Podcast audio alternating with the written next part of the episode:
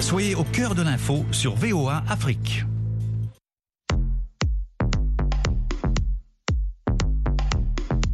Le monde au féminin. féminin. féminin. féminin. féminin. Hey you, over there. Please don't waste my time with that stare. Don't be looking, this piece is rare. I'm too cool for school, I know it's not. Chères auditrices, chers auditeurs, bienvenue à l'écoute de l'émission hebdomadaire de VOA Afrique, Le Monde au féminin. Parole de femme.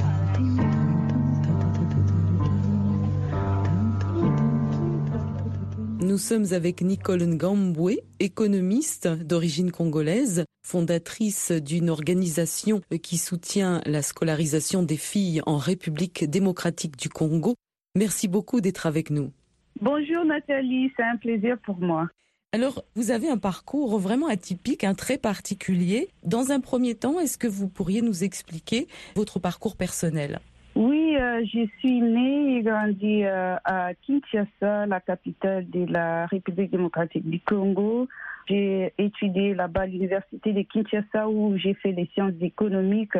J'étais euh, une petite fille très ambitieuse, mais j'avais toujours des questions sur la pauvreté, la situation du pays, pourquoi le pays est pauvre. Et donc, euh, sur ce, j'ai fini par faire euh, les sciences économiques dans ma quête de chercher à, à résoudre la pauvreté. Finalement, moi-même, avant d'aller à l'université, j'étais euh, devenue fille mère et je me suis retrouvée seule dans la situation élevée Donc, euh, j'ai dû travailler dans les supermarchés où euh, j'ai vendu de la cigarette la journée et après récupérer les notes auprès de mes amis euh, qui me soutenaient. C'est comme ça que j'ai pu étudier, soutenue bien sûr par mes sœurs. J'ai quatre sœurs et j'avais une meilleure amie qui a toujours été là pour moi. Donc, j'ai gradué à l'université de Kinshasa 2005 et l'année qui a suivi, je suis venue aux États-Unis avec ma fille où j'ai continué mes études. J'ai fait un master's degree in business administration et de là, je suis là où je suis aujourd'hui.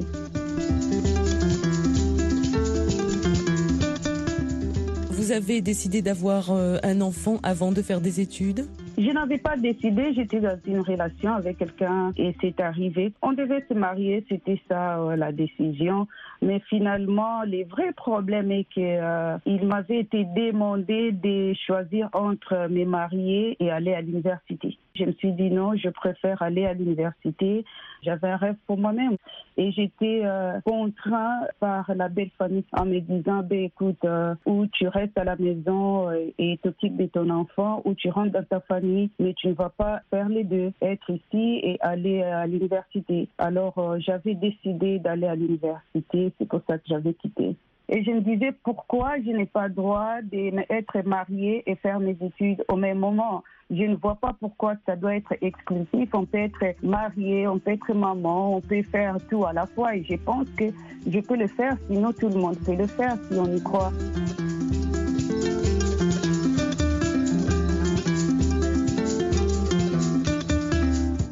Je me suis retrouvée dans la même situation. Euh, bah, à l'époque, j'étais déjà aux États-Unis, mais je me suis retrouvée dans la même situation où les messieurs nous prenaient en charge financièrement. euh, Puis on s'est mariés et on a eu deux garçons, mais euh, c'était toujours pourquoi tu veux faire les études, pourquoi tu veux travailler, pourquoi tu es trop ambitieuse?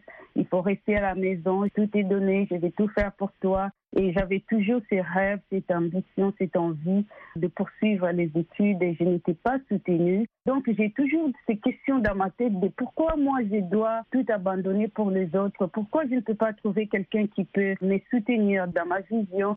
On a bien compris que vous étiez à nouveau avec un, monsieur qui ne vous permettait pas de continuer votre rêve, comme vous le dites, hein, vos, études, votre formation. Est-ce que vous pensez qu'il y a un lien avec la culture? Je pense absolument qu'il y a un lien avec la culture, c'est aussi question des mentalités. Nos mamans en Afrique, euh, je parle en général et je sais qu'il y a des sections dans toutes les règles. En général, euh, nos mamans n'ont pas travaillé. Euh, je crois que c'est question des mentalités et nous devons avoir un esprit ouvert dans ce sens. Mais la tradition ne soutient pas la femme en Afrique en général.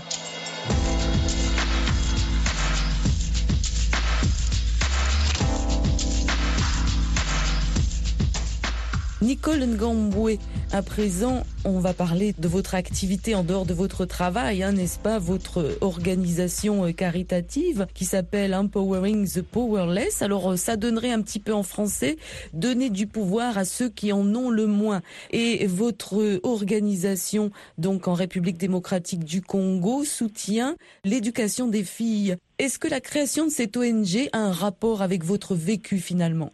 Absolument. C'est même la raison pour laquelle je l'ai créé. Comme je dis, euh, je venais tout à l'heure de parler euh, de mon expérience et finalement j'avais une fille entre mes mains, je la voyais, j'ai pensé à elle et je me disais que je ferais de mon mieux que ce qui m'est arrivé n'arrive pas à elle. C'était pas facile au début. J'ai commencé en 2013. Au début, je le faisais à travers euh, mon église à, Kinshasa où je prenais un ou deux enfants que je soutenais tant que je pouvais. Et après, finalement, j'ai dû euh, faire des formalités légales pour qu'on soit organisé. Donc, on soutient les études, euh, l'éducation, la scolarité des filles, je précise les filles. J'ai voulu soutenir d'autres filles mères comme je l'étais, d'autres filles mères et leurs filles comme moi et ma fille. Donc, finalement, j'avais commencé et jusqu'à ce jour, j'utilise euh, les 10% de mes salaires, ce qu'on appelle la dîme, pour euh, essayer d'assister mes, mes sœurs au Congo. Il y a quelqu'un qui m'a dit qu'elle a dit me destiner à l'église et je me suis dit, je n'ai pas des millions. Il y a des gens qui ont des millions qu'il ne faut même pas ce que je fais peut-être. Je pense que cette vision est très importante, que de donner ça à l'église. Je suis aux États-Unis, j'ai pris dans de grandes églises qui n'ont pas besoin de 10% pour euh, travailler. Donc, euh, je sens dans mon cœur de les faire de cette façon-là et je le fais.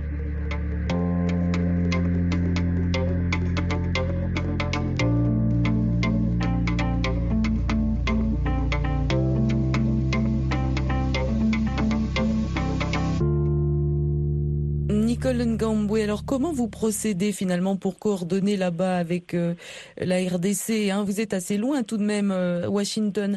Est-ce que vous allez euh, là-bas de temps à autre? Oui, j'y vais de temps en autre, mais aussi j'ai euh, Monsieur Bungo Manga Florent qui est le coordonnateur. Ce monsieur m'a donné cours en troisième des humanités. Il était mon professeur de biologie et je pense de chimie en quatrième. Il avait déjà une ONG à l'époque, donc il travaille dans ces domaines. Un monsieur très intègre et expérimenté, j'ai confiance en lui. On est en contact euh, permanent. J'y vais presque chaque euh, deux ans, mais il fait un travail euh, vraiment très très important. Alors depuis 2013, vous apportez un soutien à combien de filles? Chaque année, on recrute 10 à 15 filles. Et alors, quels sont les critères finalement? Quand vous dites vous recrutez des filles, comment vous les choisissez? Les critères pour moi, numéro un, ça doit être une fille. Et deuxièmement, les conditions sociales, les conditions familiales. Les filles mères sont des prioritaires. Euh, euh, les enfants des filles mères, je voulais dire. Bien sûr, on a d'autres, on a des orphelins, on a des enfants qui ont des parents, mais qui ne travaillent pas. On connaît la situation de notre pays. 64% de la population vit dans la pauvreté extrême. Donc, euh, on voit un peu de cette façon-là. Et puis, on voit aussi d'autres cas.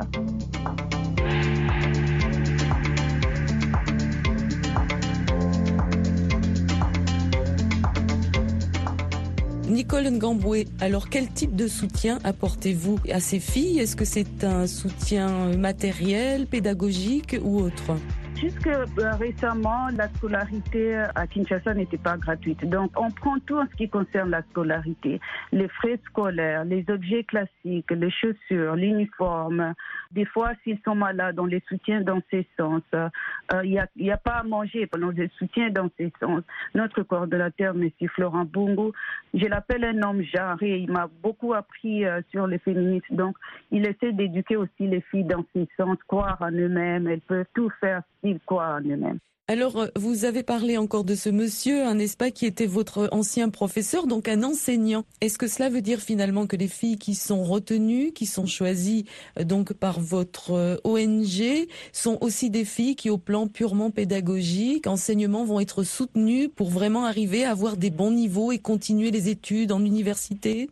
C'est ça l'objectif. Euh, l'objectif final, si Dieu fait grâce, c'est même de créer, construire toute une école. Mais oui, on les soutient pédagogiquement, comme vous l'avez dit, les professeurs, il est entouré euh, des professeurs autour de lui aussi. Donc on soutient les enfants aussi pédagogiquement. On tient sur euh, les études, non seulement la quantité, mais la qualité. Selon la qualité, j'ai tenu à, à ce que les enfants soient dans les écoles privées. Donc là, on paye la scolarité parce qu'ils sont dans les privés.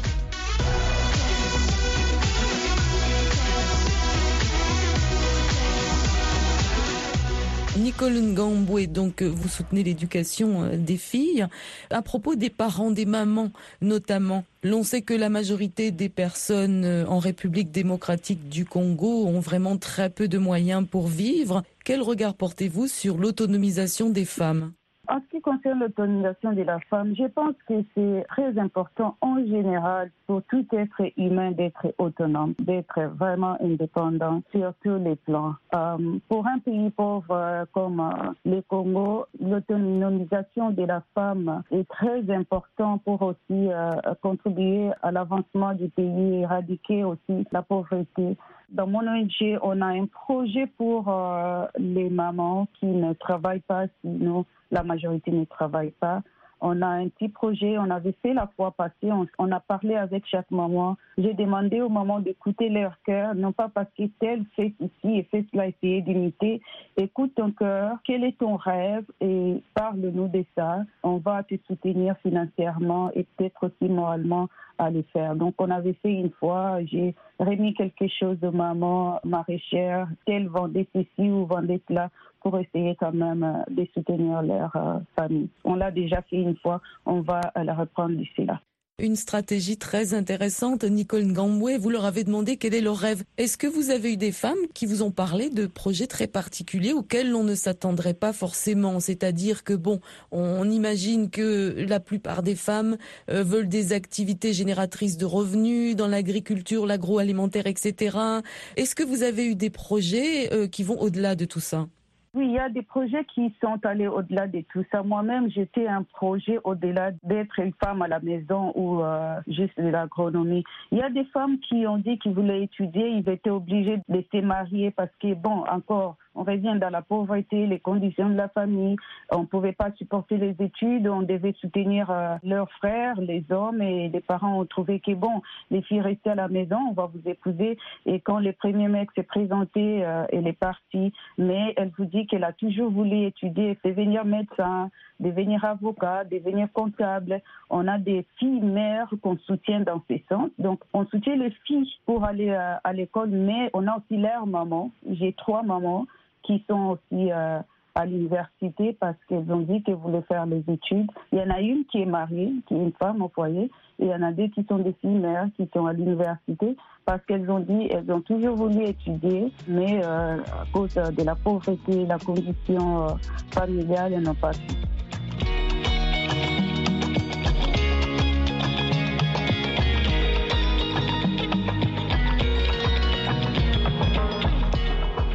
Nicole Ngamboué, à propos de l'économie de votre pays, hein, c'est tout un peuple qui travaille énormément, la République démocratique du Congo, en grande majorité dans l'économie informelle. Que faire pour que votre pays puisse vraiment profiter de ses ressources naturelles et que faire pour que la population puisse en bénéficier? La RDC est riche en minerais, euh, mais sans l'industrialisation, c'est presque rien. Selon les recherches, environ 64% de la population au pays vit dans la pauvreté extrême. Classons les pays parmi les cinq nations les plus pauvres du monde? C'est vraiment incroyable. Et ce qu'il faut faire, moi je pense que tout le monde l'essaie. Il y a mes professeurs d'économie, il y a bien des gens que je connais très intelligents qui connaissent toutes ces stratégies. Mais il y a aussi ces problèmes des troubles politiques. Je n'aime pas trop la politique aussi, mais euh, les troubles politiques ont causé euh, des longues successions de conflits qui a finalement conduit euh, à l'instabilité, la crise humanitaire. à cela s'ajoute bien sûr les déplacements forcés de la population qui en fait causent la perte de la main-d'œuvre dont on a besoin pour travailler au pays.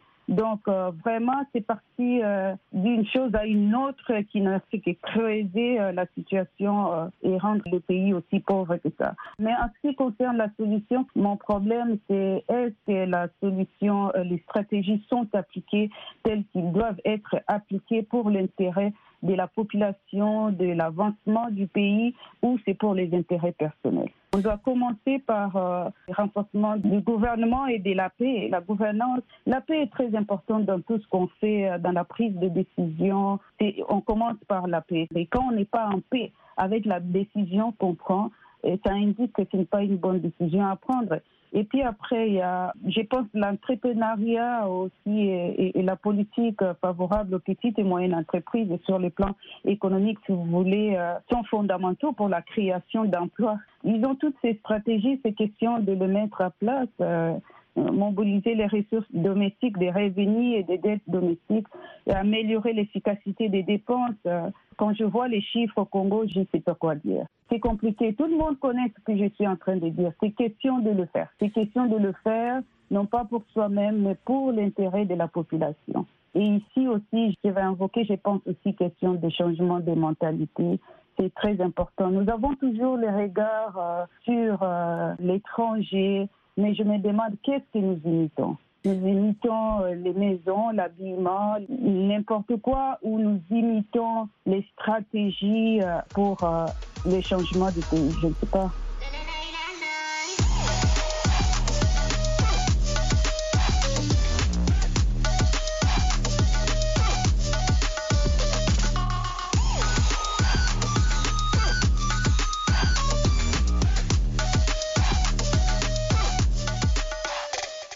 Vous êtes économiste, hein, vous connaissez le, monde de la, finance. Vous avez d'ailleurs un poste à responsabilité dans une agence fédérale euh, américaine. Qu'est-ce que cela vous apprend finalement au niveau de la rigueur, au niveau du travail? Est-ce un genre de modèle qui pourrait être suivi par d'autres pays? Oui, Nathalie, il y a toujours des modèles. Euh, lorsqu'on imite, il faut adapter selon soi, selon l'environnement, selon les milieux. Voilà. Donc, on ne va pas imiter catégoriquement ou euh, spécifiquement tel que vous le voyez. Imiter, c'est apprendre, être influencé dans le bon sens et après adapter selon euh, votre audience et environnement. C'est question de l'adapter et l'appliquer au pays. Est-ce que ça s'est fait? Et il y a du côté gouvernemental, il y a des lois et des règles qui ne sont pas importantes. Je vais donner un exemple banal.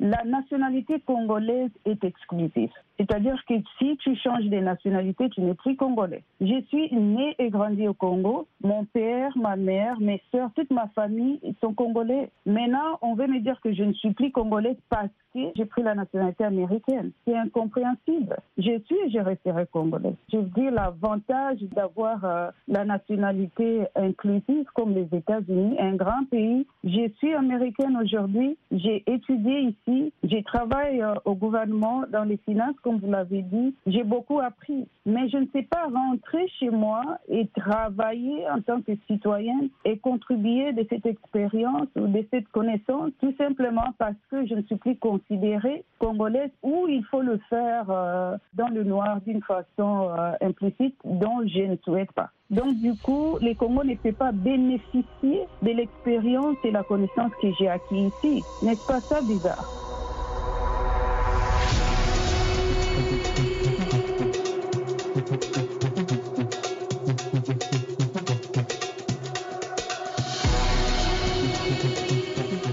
Nicole Ngamboué, vous avez évoqué tout à l'heure le changement de mentalité et nous sommes hein, sur les questions économiques, la finance. Selon vous, comment peut-on lutter efficacement contre la corruption? Nathalie, l'origine de la corruption, c'est la pauvreté. On a travaillé pour éradiquer la pauvreté. Tu ne peux pas être affamé et on te donne l'argent pour transférer à quelqu'un d'autre. Ça demande beaucoup d'intégrité pour le faire.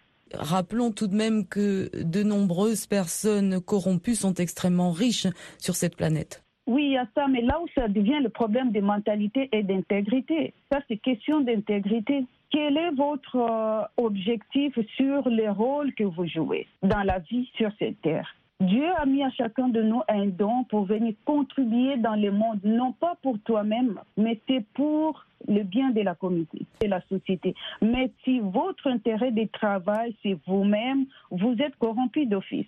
Alors, qu'est-ce que vous préconisez en guise de lutte contre la corruption? Vous savez que de nombreux pays, y compris le vôtre, ont créé des agences contre la corruption, etc. On met des équipes là-dessus et puis on a l'impression que ça n'avance pas beaucoup finalement. Qu'est-ce que vous préconisez? L'impunité des actes renforce les actes. On doit absolument être puni pour avoir commis un acte de corruption. Aux États-Unis, on est puni pour tout qu'on les sache ou pas. Tu traverses les feux rouges, automatiquement, tu vas devoir payer 100, 200, 300 dollars. Tu jettes la poubelle sur la rue, on t'attrape, tu vas payer ceci et cela. Dès qu'on punit les mauvais actes, on les réduit. Bien sûr qu'il y a des agences aujourd'hui, mais est-ce qu'on les fait? Les agences peuvent aussi, je n'ai pas de preuves, les agences peuvent aussi être corrompues. Et si le juge est corrompu, qu'est-ce qu'on fait? Ça va de corruption à corruption parce que si le juge est corrompu, on suppose qu'il doit être puni mais va-t-il aussi corrompre les autres pour qu'ils ne soient pas punis? Mon père était magistrat et des fois, il me prenait, on allait au tribunal quand il avait des procès parce qu'il voulait que je fasse les droits pour euh, essayer quand même d'assister et avoir une idée. Et quand on sortait, j'avais toujours beaucoup de questions. Pourquoi l'autre est puni? Pourquoi tu as fait ça? Pourquoi tu as fait clé Et j'ai regardé, je voyais que d'autres magistrats qui avaient une bonne vie que ce qu'on avait. Un jour, j'ai demandé à mon père, il m'a répondu, j'ai étudié, je suis supposé vous donner une meilleure vie. Mais ce pays ne me fait pas grâce parce que je ne suis pas un magistrat corrompu. C'est ce qu'il m'avait répondu. Il a dit, je ne suis pas un magistrat corrompu. Si quelqu'un a tort, même s'il a beaucoup d'argent, même s'il a le pouvoir, pour moi, il a tort et je ne prends pas son argent pour lui donner raison et juger injustement la personne qui a tort. Voilà pourquoi tout ce que j'ai, c'est mon salaire et je n'ai rien d'autre dessus. Je ne suis pas un magistrat corrompu. C'est difficile pour moi dans ce pays de faire autant d'argent. C'était ça sa réponse.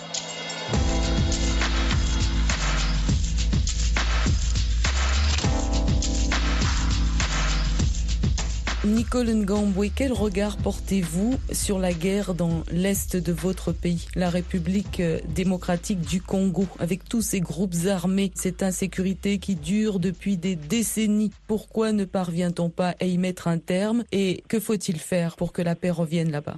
La richesse du pays est la source de cette guerre. Il y a beaucoup de choses à faire pour euh, éradiquer, pour finalement mettre fin et être en paix. Et la question, c'est toujours, Nathalie, qui va les faire? Question d'intérêt personnel ou c'est pour la population? Là où je travaille, on dit mission before self, c'est-à-dire tu vis pour euh, les intérêts de la nation plutôt que de toi-même. Et dès qu'on applique ça, moi je pense qu'on serait euh, au début d'une réconciliation. Réconciliation avec qui? Pour moi, la guerre au, Congo à l'Est n'est pas civile, c'est bien d'autres pays. C'est avec d'autres pays que je refuse de citer. Donc, euh, c'est question de s'entendre, c'est question d'entrepreneuriat, si vous voulez, sur les bons angles, et les problèmes sera réglés. C'est comme la raison du plus fort, si vous voulez. Votre maman est à Bukavu à l'heure actuelle? Oui, elle vit là-bas. Elle est d'origine euh, de Bukavu, c'est là où elle vit actuellement. Là où il y a la guerre. Je parle avec elle chaque jour. La situation est très difficile. Elle refuse de venir vivre ici. Bien sûr, euh, elle veut avoir ses amis, elle veut son jardin, elle veut toutes ces histoires qu'elle ne peut peut-être pas avoir ici. Euh, bon, donc elle est là, mais c'est très difficile. Nicole Ngamboué, je vois une très belle génération entre trois femmes, votre maman, vous-même et votre fille. Merci beaucoup d'avoir été avec nous dans Le Monde au féminin. On vous dit bon courage et à très bientôt. Merci Nathalie, c'était un plaisir pour moi. Euh, je dis aux femmes particulièrement, écoute ton cœur, crois en toi, travaille dur avec passion, détermination et discipline. Entoure-toi des personnes qui te soutiennent pour avancer dans ta vision. Si tu travailles, tu récolteras au moment opportun. Merci beaucoup Nicole Ngamboué. Je rappelle que vous êtes euh, d'origine congolaise. Merci beaucoup pour votre participation. À très bientôt. Merci Nathalie. Bye bye.